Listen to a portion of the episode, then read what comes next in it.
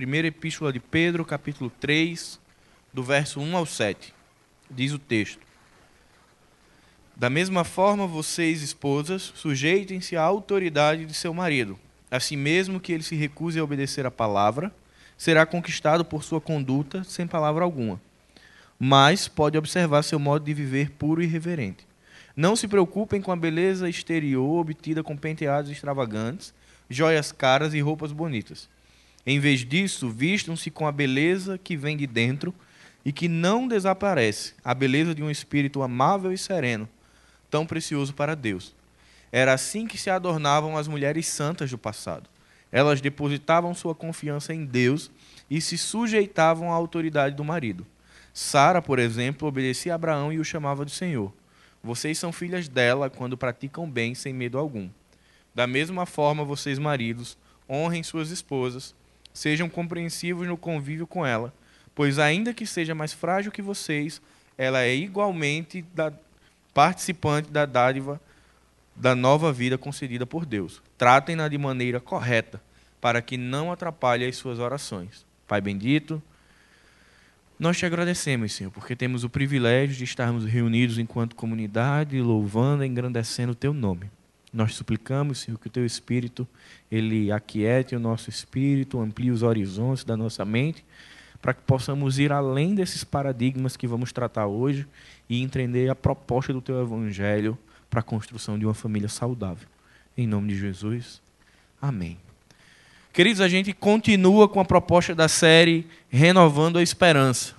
Uma proposta de, a partir do texto de 1 Pedro, encontrarmos alguns elementos que são instrumentos de Deus para trazer esperança ao nosso coração em tempos de adversidade. Mas hoje nós chegamos em um texto bem difícil.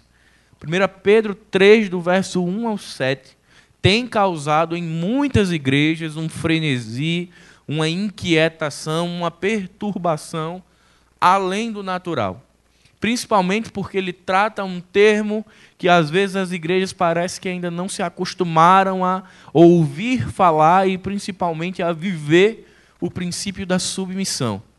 E quando a gente olha para toda a narrativa da redenção, para toda a estrutura bíblica, a ideia de uma vida de submissão é natural ao Evangelho. Quando nós olhamos Gênesis capítulo 3, vemos o homem caindo em pecado porque ele foi insubmisso à orientação de Deus. Quando percebemos o povo de Israel se prostituindo em idolatria, aderindo a costumes pagãos, percebemos mais uma vez a insubmissão e os profetas chamando o povo de volta a uma vida de submissão. Na nova aliança, com o advento da vinda de Jesus, vemos a plenitude da submissão quando o próprio Cristo, sendo Deus, voluntariamente se entrega pela minha vida e pela sua vida em submissão ao Pai. Então não deveria nos causar estranheza olharmos a palavra e vermos a palavra nos chamando a uma vida de submissão. O capítulo 2 de 2 Pedro, ele começa em um ambiente mais macro, falando da submissão às autoridades, aos reis instituídos, e como deve ser essa conduta do cristão diante de um governo estabelecido. Só que agora no capítulo 3, Pedro traz isso para uma versão mais intimista, traz isso para algo mais singular, mais particular, traz isso muito para perto, porque agora ele traz a ideia da submissão dentro do casamento a ideia da submissão dentro da relação homem e mulher. E aqui está posto um ponto de tensão. Muito porque nós cometemos um erro ao olharmos para a Escritura. Cometemos um erro que a gente chama de erro hermenêutico, ou erro de interpretação. Queremos olhar as Escrituras com o nosso olhar de hoje. Queremos ter a nossa bagagem, olhar para a Bíblia e tirar ensinamentos a partir de hoje. Nós precisamos nos aproximar dela, entender qual é o contexto histórico que está por trás, para aí quebrarmos alguns paradigmas. Infelizmente, algumas comunidades e algumas pessoas têm olhado para textos como esse e têm atribuído termos como ah, o texto é preconceituoso, o texto é machista.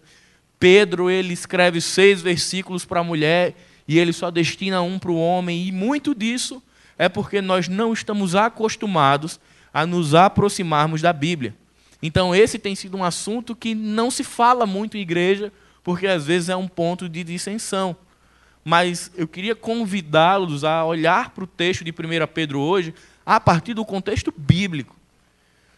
Se nós continuarmos insistindo em pegar a nossa bagagem e olhar para a Bíblia e querer encaixotar a Bíblia e os seus princípios, nós passaremos muito longe do que é a proposta de Deus quando ele se revela ao homem. É necessário que eu me aproxime desse texto. E quando eu assim o fizer, eu vou perceber que a intenção de Pedro era completamente diferente do que me parece com a primeira leitura. E aí a gente entra numa questão muito particular dos cristãos de hoje, é a nossa cosmovisão. Por que, que às vezes temas como esse são tão difíceis?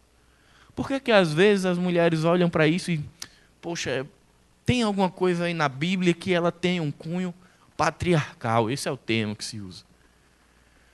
Isso tem muito a ver em como está sendo construída a minha cosmovisão e a sua cosmovisão. E aqui eu não estou sendo contrário a termos uma leitura social das coisas. Isso é necessário.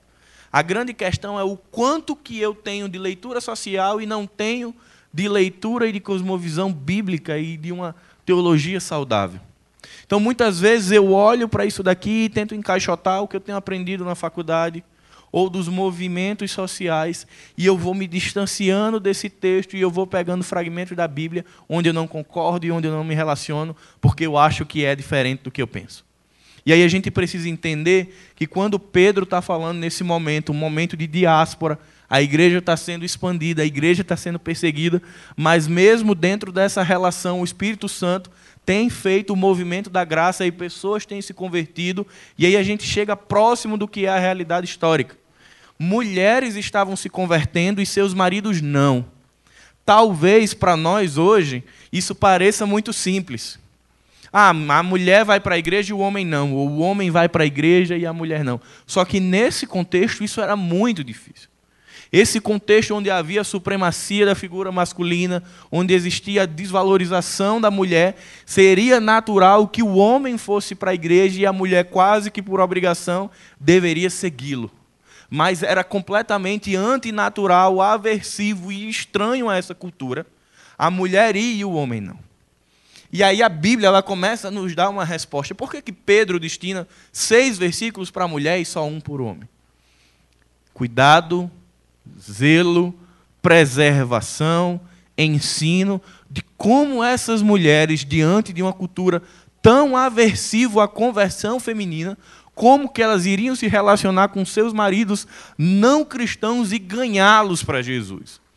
Perceba que quando eu me aproximo do texto e descubro o que está acontecendo de fundo, muda completamente a ideia. Não é que Pedro está colocando mais peso, pelo contrário, ele está rompendo um paradigma e dizendo: as mulheres são importantes e eu escrevo nesse momento, destinado a elas, para preservar o coração delas, aquecer o coração delas, para que elas permaneçam no Evangelho, mesmo com um marido não cristão e com uma cultura que vai de encontro a ela. E quando eu vou fazendo isso e eu vou praticando essa ideia de me aproximar da Bíblia, alguns paradigmas que a sociedade impõe vão saindo de mim. Eu vou tirando essa ideia mentirosa e diabólica de que a Bíblia ela tem um posicionamento ideológico, porque ela não tem. Quando Pedro escreve às mulheres, ele não está fazendo leitura ideológica, ele não está fazendo leitura sociológica, ele não está tendo acesso ao mapa da violência, ele não tem os números do feminicídio. O que ele está olhando é o plano redentor. E é esse convite que eu queria fazer à igreja. Todas as vezes que olharmos as Escrituras, precisamos entender que a sua intenção está dentro de uma atmosfera do plano de redenção de Deus para o homem. E se eu fugir disso, eu provavelmente vou errar o que o texto quer me dizer. Então hoje nós vamos olhar esse texto que é destinado a mulheres, mas também sobre os deveres conjugais do marido, entendendo que tudo isso está fora do nosso contexto, onde a gente fica batendo cabeça ideológica. Mas ele está apontando para um contexto de redenção e transformação de pessoas. E aí a gente precisa responder uma questão: como que anda a nossa cosmovisão? Nesses encontros que eu vou tendo com a palavra de Deus, isso aí é uma inquietação minha. Como é que eu estou me deparando com textos bíblicos que me parecem um pouco mais polêmicos? Meu coração ele tem se inclinado muito mais a submissão à autoridade bíblica, ou muito mais de uma condição de aversão ao que a Bíblia está propondo. Se nós olharmos para a realidade decadente da nossa sociedade, muito se dá porque as pessoas não querem se submeter. E quando a gente fala de, dessa disputa entre homens e mulheres, no cenário ideal, isso não deveria acontecer dentro das igrejas. Por sermos nós, discípulos de Jesus, conhecedores da palavra, deveríamos entender muito bem qual o papel do homem e o papel da mulher dentro da história da redenção. Mas me parece que esse ainda é um passo que nós, enquanto igreja, ainda precisamos dar. De olharmos para a Escritura e entendê-la como uma orientação da redenção. E aí a gente precisa responder. Eu estou com uma cosmovisão mais bíblica, mais apurada para o que a Bíblia me convida? Ou eu estou lendo a Bíblia como se eu estivesse lendo um teórico social? Isso diz muito se eu me submeto ou se eu não me submeto à autoridade bíblica. E aí a gente vem para o texto agora, com essa premissa de que o que nós vamos conversar agora não é o que está na, na UFRN, não é no que está na UNP, não é o que está nos cursos de ciências humanas, mas é o que Deus estabeleceu como princípio para a vida do homem e da mulher. A partir desse princípio, a gente vem para o texto. E eu queria convidá-lo a retornar a partir do verso 1. No capítulo, no capítulo 3, Pedro agora ele vai estimular essa mulher num contexto tão difícil a ser um exemplo a partir de uma pregação silenciosa para derreter uma geleira espiritual que estava estabelecido no coração dos seus maridos. E aí vem o primeiro princípio, o primeiro ensinamento. O evangelho reequilibra as relações e produz esperança de um futuro diferente. Naturalmente, as relações a partir do pecado elas são quebradas. As pessoas ficam disputando quem vai centrar quem vai sentar no trono do poder, quem vai ter autoridade, quem vai ter influência. E essa perspectiva ela é trazida para a igreja. A construção histórica das civilizações traz isso muito forte. E essa construção masculina vai ganhando força, vai subjugando a figura feminina, vai estabelecendo o homem como o centro das coisas vai dando a um homem uma supremacia sobre a mulher, vai retirando o direito das mulheres, vai anulando as mulheres, e a gente chega hoje num cenário de desigualdade, num cenário de preconceito, num cenário onde as mulheres são desvalorizadas. Mas como é que a gente restabelece os padrões de Deus? Será que se eu for para a rua, para um movimento, é suficiente? Será que se as mulheres decidirem se envolver com um movimento de enfrentamento, Será que é esse o caminho que Pedro está dizendo? E aí a gente precisa responder se nós temos fé o suficiente para acreditar que o que a Bíblia diz que é verdade é verdade. Se nossa fé é total nas Escrituras ou se ela é fragmentada, porque perceba que no verso 1, Pedro poderia dizer: junte-se à luta, junte-se a um movimento contra o sistema patriarcal. E aqui eu não estou querendo dizer que não deve existir um movimento de busca por direitos. Ele deve. A grande questão que Pedro está falando não é isso. É como converter, é como usar o casamento para ser um instrumento de reflexo da graça de Deus na sociedade. E aí Pedro vai dizer: vocês, esposas, sujeitem a autoridade do marido. Mesmo que ele se recuse a obedecer a palavra, será conquistado pela sua conduta. Pedro está falando para essas mulheres num contexto difícil, num contexto adverso, num contexto onde a tendência natural seria desistir da fé, porque ela não tinha apoio em casa, ela não tinha apoio social, a cultura romana e judaica não davam espaço para a mulher no culto. Era muito mais fácil que ela desistisse e apostatasse da fé. Então Pedro escreve para animar o coração dessas mulheres e para trazer esperança ao coração delas e diz: Não desistam. Acreditem que a proclamação do Evangelho, de maneira silenciosa, por meio da conduta de vocês, ela será suficiente para alcançar os seus maridos.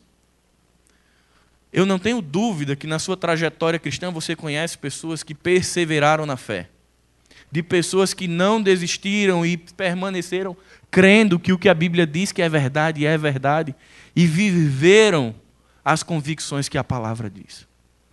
Mas, infelizmente, hoje, dentro da família, e acreditem, dentro das famílias ditas cristãs, existe uma briga feroz pelo trono da casa sobre quem é a figura de autoridade, sobre quem vai se estabelecer. Homens e mulheres brigando pela supremacia.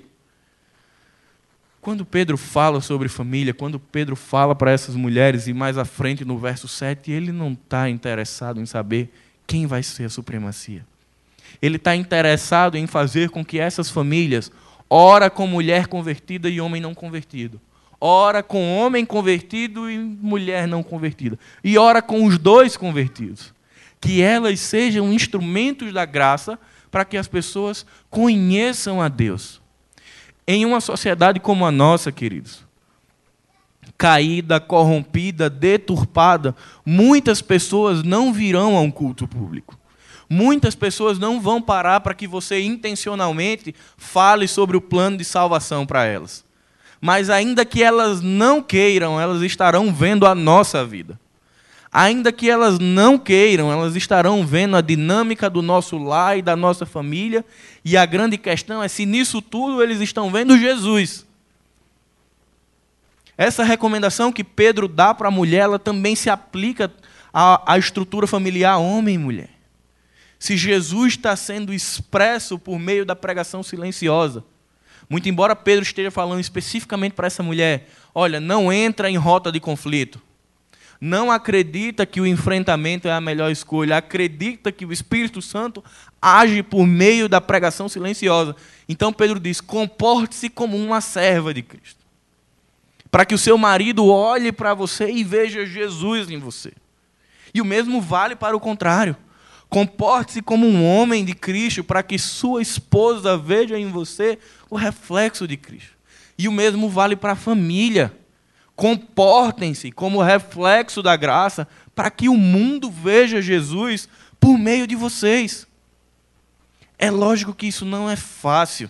Vivemos uma civilização onde o pátrio poder, o estabelecimento do homem como essa figura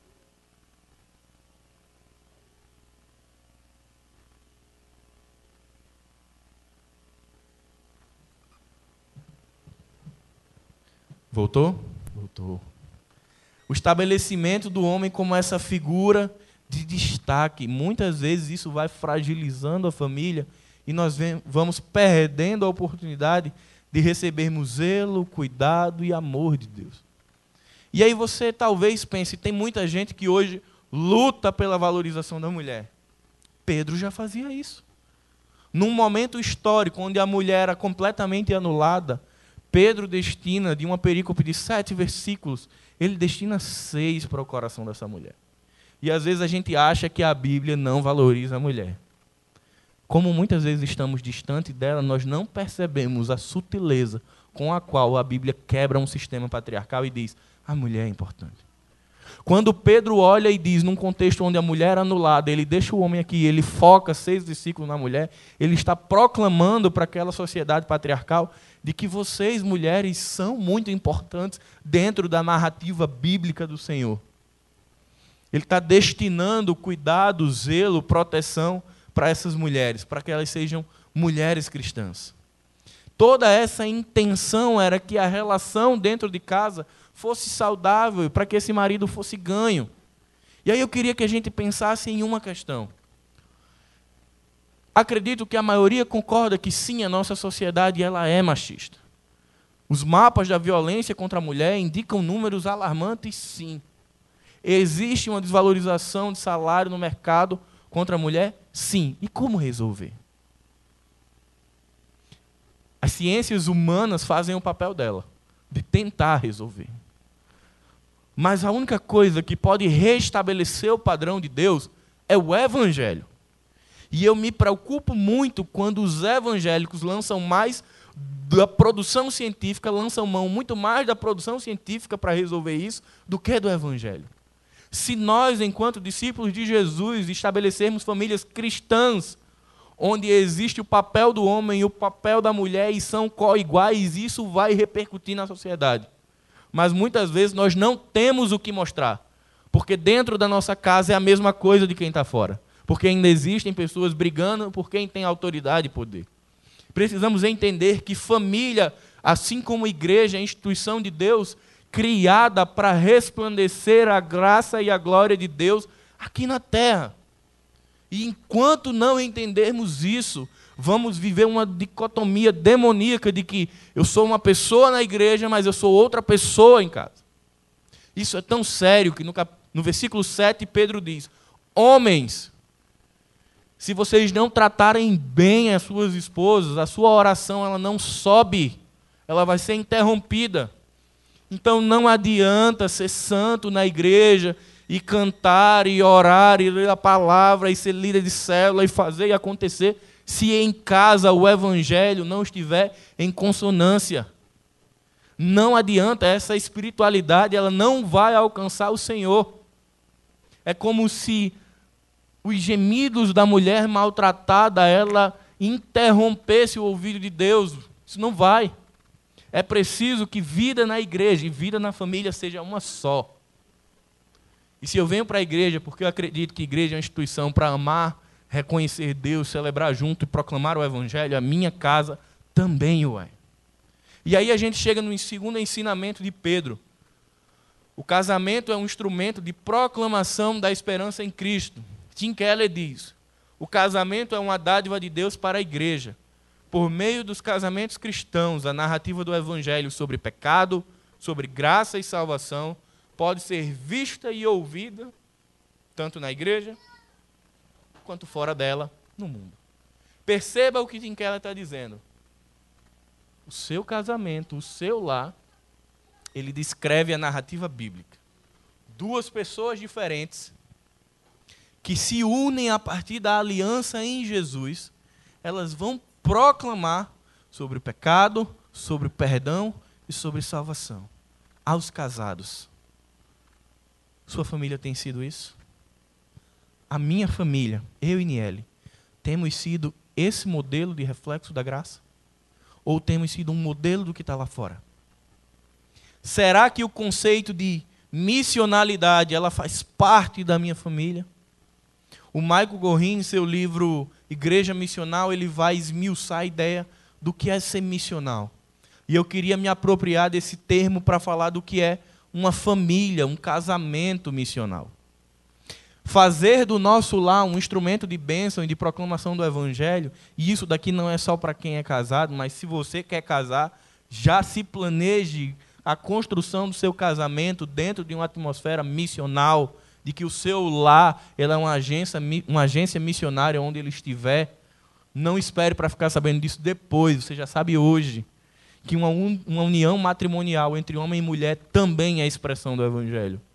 E aí o Michael Gorin vai trazer alguns apontamentos do que é uma igreja missional e eu queria transportar isso para o que é um casamento missional. O primeiro, ele entende que é uma amostra do reino de Deus. Significa dizer que igreja e casamento lá são amostras, são degustações do reino de Deus. Quando termina o seu dia, você sente aquela vontade de voltar para casa, porque lá é o reino de Deus estabelecido. É aquele lugar que você diz, como eu queria estar, assim como o salmista diz, assim como a corça anseia por água. É aquele lugar que você diz, tô doido para ir para casa, ou é aquele que você diz, bem que eu queria um plantãozinho hoje, para voltar só amanhã. Perceba que o que o Michael Gorin está trazendo é muito sério é família como uma amostra do reino. Significa que eu estou tendo a oportunidade de degustar o reino de Deus hoje e agora, na minha casa, na minha família, na minha relação conjugal. E talvez eu esteja perdendo a oportunidade de já sentir o sabor do céu, porque eu não estou fazendo da minha casa uma amostra do reino de Deus.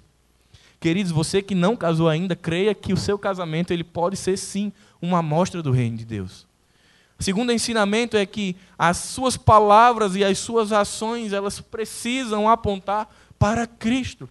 As ações do homem e as ações da mulher têm que ser apontamentos para Jesus. Quando nós lemos Efésios e Colossenses, alguns homens cortam o texto e pegam só aquela parte que diz: Vós mulheres sejam submissas, né? Parece que dá um delete no resto. Os, autores vão falar que vós homens Amai a vossas esposas, assim como Cristo amou a igreja. Queria chamar a sardinha para a gente agora. É esse o tipo de amor que temos tido em casa? Temos sido esse tipo de sacerdote do lar que ama esta mulher que Deus nos deu, de maneira tal que dessemos a nossa vida por ela. Tem sido uma relação abnegada, tem sido uma relação intencional. Temos sido sensíveis à esposa que Deus nos deu. Ou simplesmente temos usado o banco da prepotência e dito: somos homens, portanto sejam submissas. E quando a Bíblia fala sobre submissão, não é sobre subserviência, não é sobre um julgo sobre a mulher. É sobre ela entender o sacerdócio desse homem a tal ponto que ela vê Jesus e ela é submissa a Cristo. Não é o simples fato de ser homem. A mulher é submissa ao homem porque ele é protótipo de Jesus em casa. Então ela precisa olhar para mim e ver Jesus e entender submissão como uma relação com Deus e não como uma imposição minha porque eu sou homem. E nós, homens, precisamos quebrar essa barreira de acharmos que temos o banquinho do poder, porque não tem. Pedro vai dizer que nós somos co-iguais e que a mulher é co-herdeira de todas as dádivas da vida da graça. Terceiro ensinamento sobre o casamento como instrumento de proclamação é que precisamos compreender que a nossa vida é testemunha da obra, das palavras e da vida de Jesus. Significa que o meu lar, ele precisa de alguma forma, seja pelo trato, seja pela parceria, seja pelos sonhos, seja pelo discipulado mútuo, seja pelo serviço na igreja, ele precisa apontar Jesus. As pessoas não podem somente enxergar Paulo e Niele. Elas precisam ver um algo a mais sobre a vida de Paulo e Niele. É preciso que essas pessoas vejam Jesus na minha casa e na sua casa, e que diante de um mundo onde o casamento tem sido obsoleto, onde o casamento tem sido transitório, onde ele tem sido por interesse, as pessoas olhem e digam: "Poxa, esse tipo de casamento eu quero ter". Esse casamento ele foge à mediocridade do que se apresenta lá fora, porque ele tem algo que faz toda a diferença. E não é um bom marido, uma boa esposa. É Jesus e duas pessoas que submetem a ele. E é quando a gente entende isso que a gente vai na contramão e leva uma mensagem de esperança para quem está fora. Se você parar hoje para conversar com a maioria dos jovens, eles não querem casar. E eu não preciso dizer o porquê. Porque tem crente que abre a boca para amaldiçoar e diz assim: vai, que no início é bom. Talvez você não tenha feito do seu casamento aquilo que Jesus propôs. Jesus não faz pegadinha do malandro. Jesus não é do tipo que está na piscina fria e diz: vem que está quentinha. Os homens me entenderam, né? Sobre a piadinha que a gente faz às vezes sobre casamento. Vem que está quentinha. Jesus não faz essa proposta no Evangelho. Quando ele diz que o casamento é bênção de Deus para a vida do homem e da mulher, é porque de fato é. O que nós precisamos responder à luz do texto de 1 Pedro é o que eu tenho feito com a bênção que Deus tem me dado. Aí é uma outra questão. Nosso casamento precisa ter essa responsabilidade de testemunhar Jesus. E o casamento, ele precisa, a partir da comunhão, homem e mulher, apresentar a Cristo por meio das relações. Seja a relação entre eu e minha esposa ou a nossa com os nossos irmãos, ela precisa ser intencional. Eu preciso fazer da oportunidade de conhecer pessoas um momento também para proclamar Jesus na vida dessas pessoas. E aí, a partir do verso 3 e 4, Pedro começa a dizer alguns conselhos práticos para a vida da mulher, tanto para a mulher ouvinte original, de um esposo não cristão, quanto para a mulher hoje. Vocês acharam no texto: brigue com seu marido, crie confusão, bata, arremesse alguma coisa. Pedro vai na contramão dizendo: Olha, ganha ele pela sua conduta. Isso, na antiga aliança, eu comparo muito com a ideia de colocar brasas na cabeça, né? Que os profetas vão trazer essa ideia de que você constrange alguém pela sua conduta. Essa resposta da mulher diante de um marido, que muitas vezes é um ignorante, grosso, estúpido, essa resposta de submissão, porque ela está olhando para Cristo, isso amontou a brasa na cabeça dele, e o Espírito Santo usa isso como um processo de transformação. E vocês precisam crer nisso. Eu sei que é muito cômodo para mim, enquanto homem, falar isso. Mas eu não estou apontando para o que Paulo crê, eu estou apontando para o que a Bíblia diz. E a Bíblia está dizendo que é possível ganhar os maridos a partir dessa conduta. Mas além de dizer o que não fazer, Pedro também vai dizer o que é que as mulheres devem fazer. Elas devem se submeter ao Evangelho e perseverar na intenção de ganhar seus maridos. E aí talvez você esteja aqui dizendo, mas Paulo, meu marido é crente, eu vou ganhar o quê? Vai ganhar o resto que está faltando converter. Gente, brincadeira, né? Você é convertido em sua totalidade. Mas no processo de santificação, existem coisas que vão sendo lapidadas por Deus. E muitas vezes nós somos aqui homens, sim, cristãos, mas temos uma série de lacunas que historicamente foram moldadas em nós. Como o homem não faz nada em casa. Já ouviram os homens aqui? Acredito que só eu falo isso aqui. Daqui a pouco. Você pode lavar lá. segura aí que eu estou vendo o jogo. Daqui a pouco eu lavo. Aí aquele daqui a pouco vira, não lavou e depois gera o quê? Uma discussão. Precisamos que as mulheres entendam também essa dificuldade dos homens para que o ambiente do lar seja harmônico. Mas só que já já Pedro chega em como que o marido deve ser. Mas nesse texto Pedro vai ressaltar algo muito importante que algumas igrejas têm entendido um pouco errado. Ele vai dizer, ó, oh, vocês mulheres não invistam ele vai dizer, verso 4: Em vez disso, vistam-se com a beleza que vem de dentro e que não desaparece. No verso 3, Pedro vai estar falando, vai estar falando, olha, não dá tanta atenção e tanta importância a, aos adornos que vocês têm. Só que quando a gente olha para a realidade histórica desse cenário, as mulheres não tinham trabalho, elas não tinham influência pública e elas não, não tinham influência no lar. O que a sociedade dava para elas fazerem era adornar o corpo joias, vestidos, penteados. E muita gente diz assim, ó, porque a mulher ela não pode pintar o cabelo, ela não pode cortar o cabelo, ela não pode usar batom, brinco, porque lá em 1 Pedro, capítulo 3, Pedro está dizendo que elas não devem fazer. Não é isso que Pedro está dizendo. Ele está fazendo um contraponto sobre uma dádiva que elas receberam a partir da conversão. Ele está dizendo: olha, socialmente vocês só têm isso, mas em Cristo vocês agora têm uma vida espiritual que vocês precisam adornar, e isso é mais importante do que os adornos físicos. Ele não está dizendo que não use, ele tá, Pedro não está preocupado com o tipo de brinco, com o tipo de joia, se é rubi, se é uma pérola, se é linho fino. Ele está preocupado que essas mulheres não depositem sua esperança nisso. E aí eu queria citar um filósofo, um filósofo romano que diz: Logo que alcançam aos 14 anos de idade, os homens chamam as mulheres de damas. E assim, quando elas compreendem que seu destino não lhes proporciona outra coisa senão ser companheiros de cama dos homens, começam a embelezar-se a si mesmos e põem toda a sua esperança nisso. As mulheres que estavam ouvindo Pedro, elas depositavam sua esperança em quê? Nos seus adornos. Porque quanto mais bela ela fosse o seu marido, para o seu marido, menor o risco dela ser desamparada. Visto que nessa cultura o homem podia trocar de mulher quando ele quisesse. Então, qual era o recurso que essa mulher tinha para não ser desamparada? Ficar o mais bonita possível. É natural que ela fizesse isso. Pedro chega e diz: Querida, agora em Cristo existe um algo a mais que te dá esperança. E não são joias. É sua vida com Deus. Pedro agora enfatiza e estimula essa mulher a adornar o templo de Deus ele investe e exorta a mulher de que, olha, não permite que a vaidade tome um lugar que agora é do Senhor. Perceba a sutileza de como o que nos parecia uma coisa, quando a gente olha para o contexto e entende o que estava acontecendo na época, muda completamente. Então, meninos, fiquem à vontade, seus brincos, suas joias, mas lembrem-se que mais importante que tudo isso é a vida com Deus semelhante ao investimento que nós fazemos em adornos, façamos ainda mais na construção da nossa vida espiritual.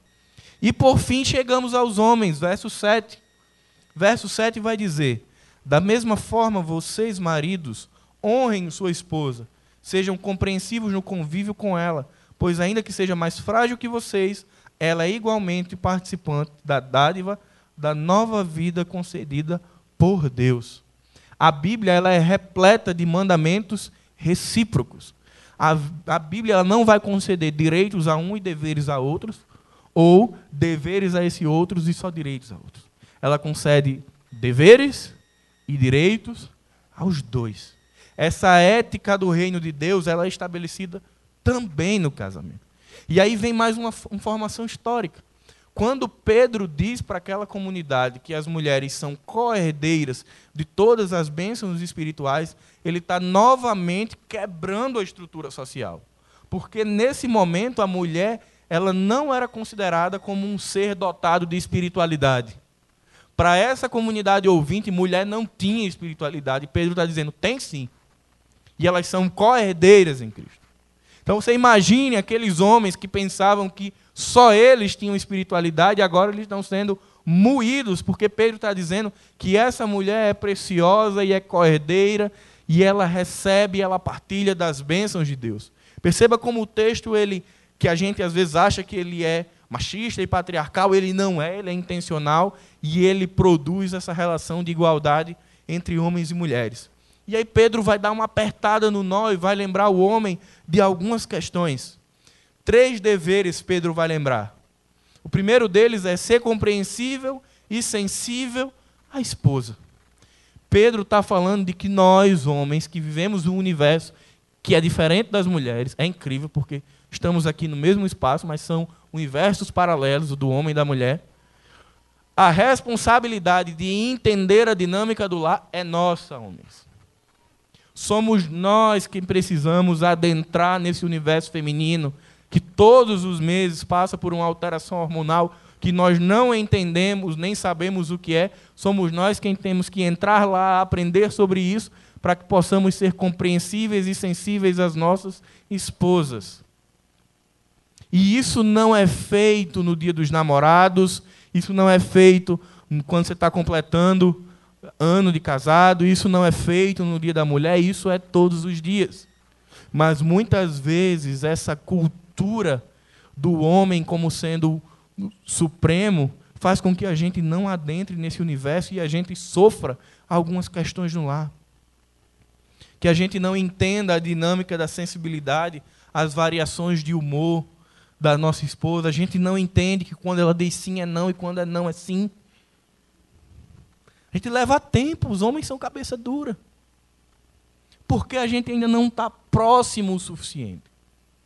E o que Pedro está dizendo é que seja um relacionamento intencional e que o nosso coração ele esteja atento e sensível à realidade das mulheres.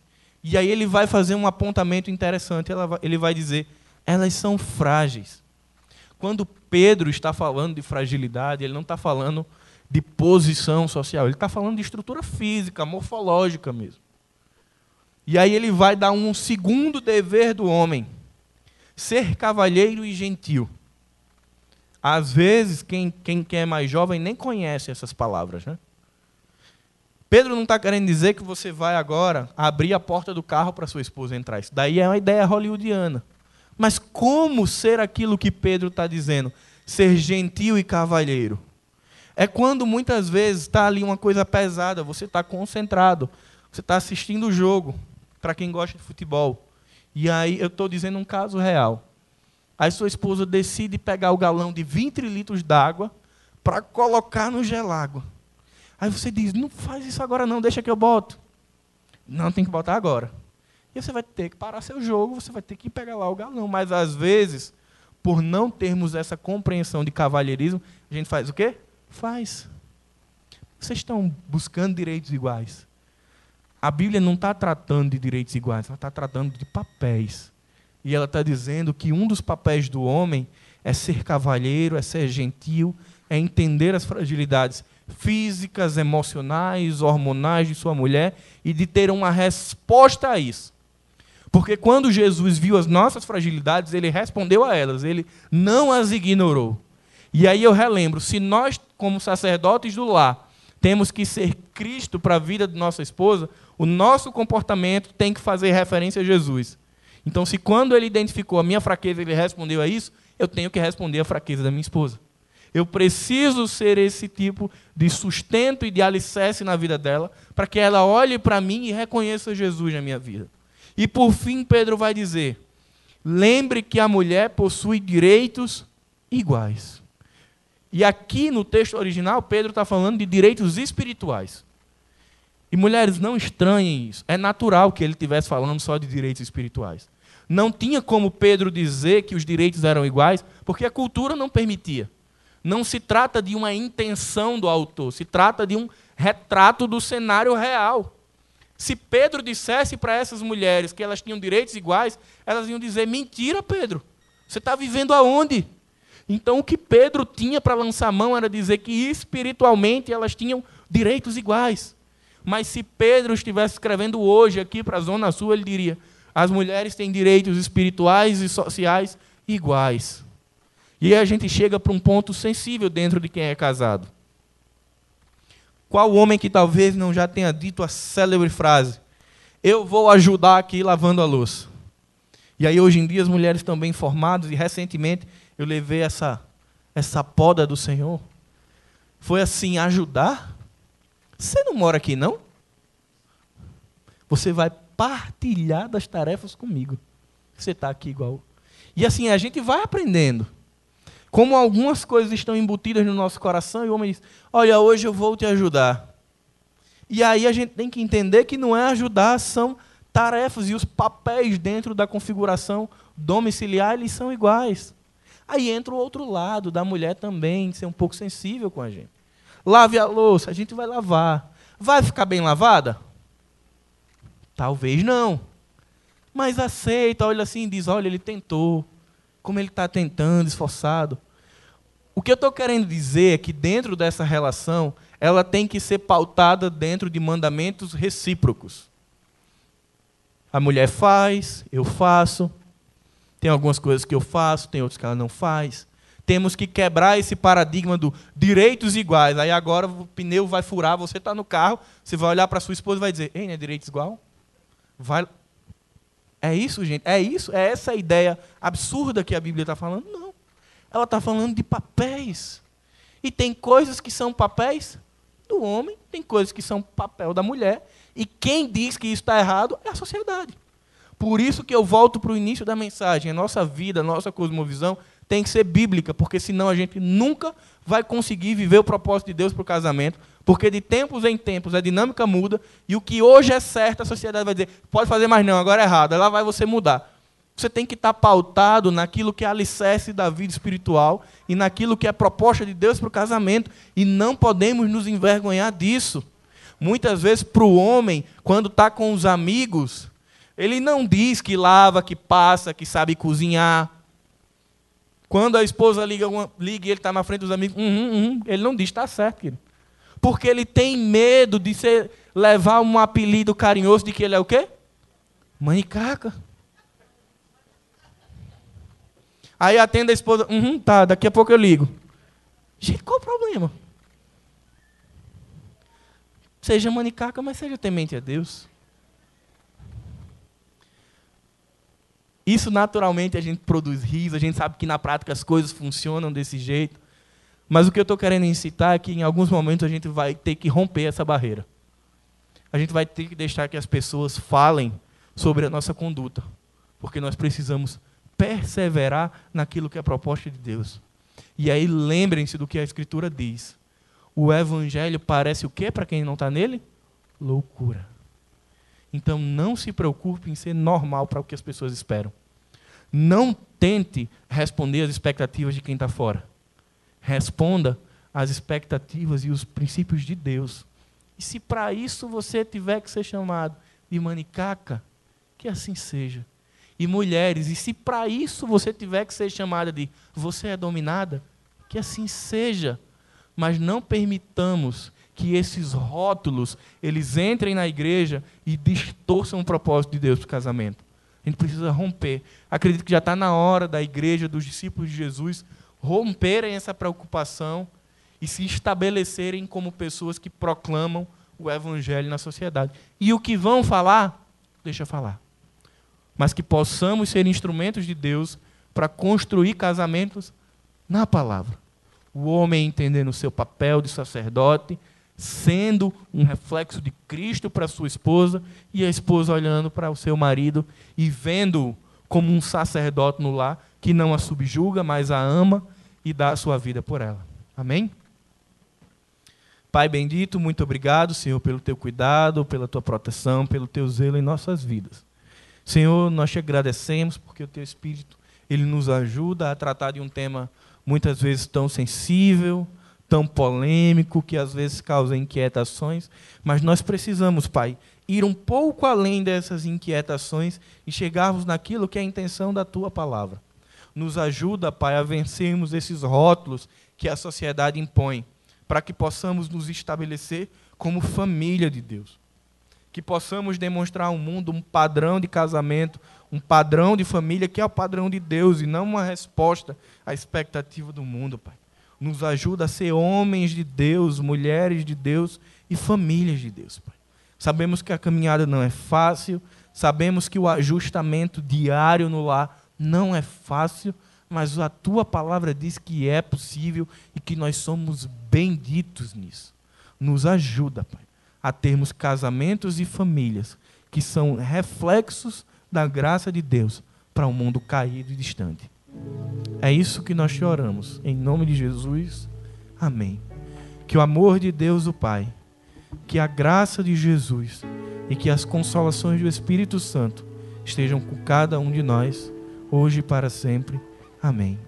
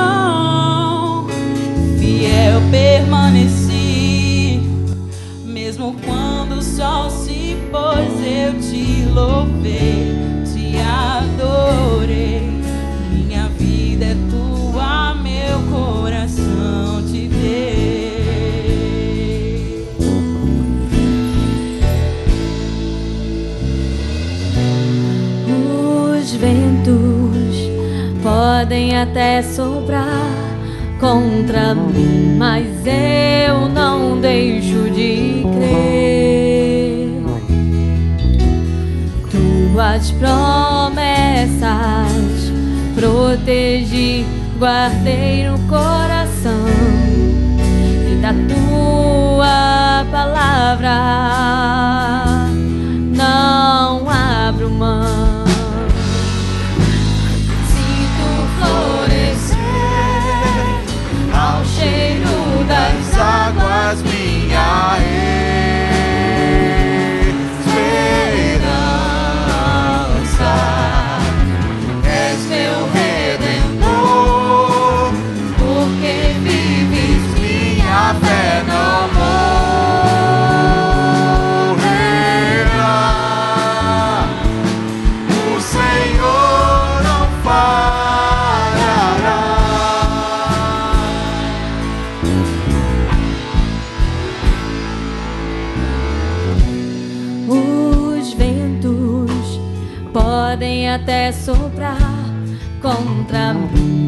eu não deixo de crer.